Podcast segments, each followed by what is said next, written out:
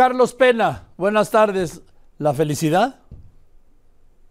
Así es, mi querido Joaquín, ah, buenas tardes. Es viernes. ¿Cuál es el balance anímico? ¿Cómo se siente el mexicano en estos momentos? Según el INEGI, datos reportados por el INEGI el día de ayer, presentaba la nota hace un momento, pero un poco más a fondo es, en una escala de 0 a 10, como en la escuela, donde 10 es muy bueno, 0 es muy malo, el balance general del estado anímico del mexicano es 6.4, Joaquín. Apenas pasamos de panzazo, digámoslo así, 6.4, que es similar, por cierto, al de hace tres meses en abril pasado. Es básicamente el del promedio del 2023. Hay diferencias, por ejemplo, cuando le preguntamos su satisfacción con su vida en general del mexicano es mejor.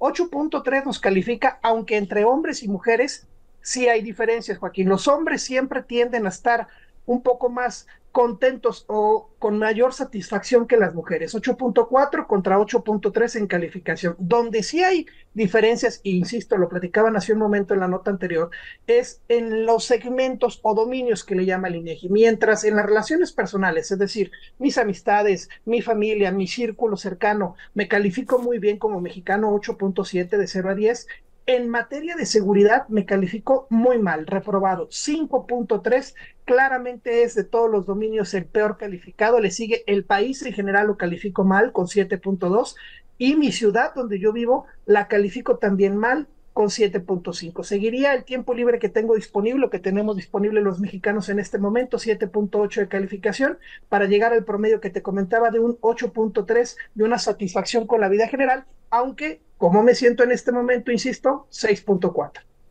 Gracias, gracias Carlitos. Voy a ver mi calificación, yo ando por el 9 y medio. Gracias.